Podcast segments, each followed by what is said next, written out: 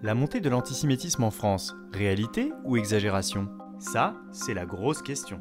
Alors, les, euh, les, chiffres sont quand même, sont quand même parlants. Euh, il y a eu une augmentation euh, importante des actes antisémites et surtout, et surtout de l'intensité de la violence. C'est-à-dire que quand même, on a vu, et depuis l'affaire Halimi, des, des, juifs tués parce qu'ils étaient juifs. Et bien évidemment, on peut remonter à, à Torah, l'école de, l'école de Toulouse, où des enfants ont été tués parce qu'ils étaient juifs. Et ça, on n'avait pas connu ça depuis depuis la guerre. Donc il y a, euh, il y a une, violence euh, qui est dans, dans, les faits. Et puis, euh, comme pour la météo, il y a aussi une violence qui est, qui est ressentie, un antisémitisme qui est ressenti.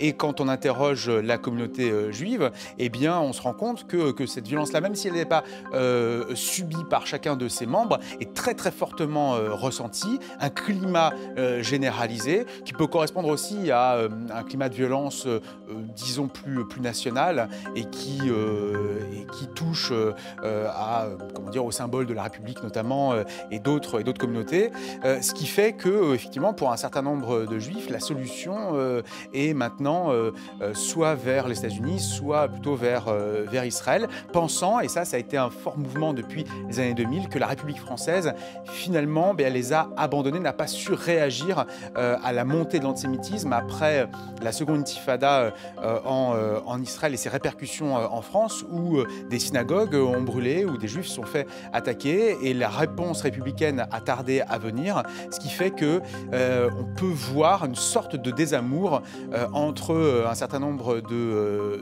Français juifs et, la République, forçant ces Français juifs à se tourner vers d'autres horizons.